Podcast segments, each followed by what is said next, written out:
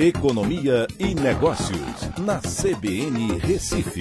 Oferecimento Cicred Recife e Seguros Unimed. Soluções em seguros e previdência complementar. Olá, amigos, tudo bem? No podcast de hoje eu vou falar sobre a OCDE, que aprovou o convite para o Brasil entrar na entidade. Esse é um movimento importante para o Brasil que vem tentando há décadas entrar para esse seleto grupo de países. Coreia do Sul, Chile e México são emergentes que fazem parte hoje. E por que é importante para o Brasil entrar? Bem, a Organização para a Cooperação e Desenvolvimento Econômico, OCDE, abrange 35 países, dentre as principais nações mundiais. Seus principais objetivos são de potencializar o desenvolvimento econômico dos países membros, respeitando valores importantes compartilhados por todos. Os valores incluem a preservação da liberdade individual e proteção dos direitos humanos, manutenção da economia aberta ao comércio e competitividade, sustentabilidade e transparência.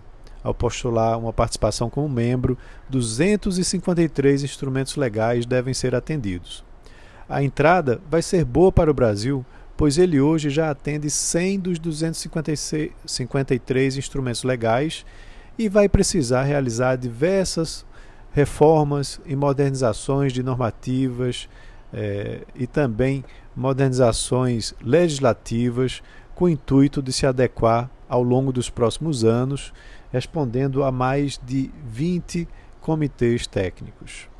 Além do Brasil, Argentina, Peru, Romênia, Bulgária e Croácia se candidataram recentemente, mas o Brasil foi o primeiro a receber o convite formal a, a efetivação vai depender muito da velocidade com que o Brasil se adapte aos instrumentos legais, realizando as reformas internas que são necessárias. O ganho para o país vai ser inequívoco, pois executivo e legislativo terão que atuar de forma conjunta para aprovar processos mais transparentes de combate à corrupção, de freio ao desmatamento, de aumento da competitividade, de abertura comercial e de outras áreas. Ou seja, todos ganharão com isso. O novo marco do câmbio, por exemplo, que foi aprovado recentemente, foi um avanço.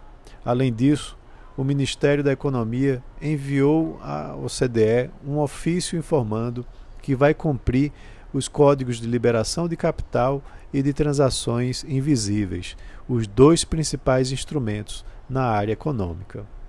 Então é isso. Um abraço a todos e até a próxima.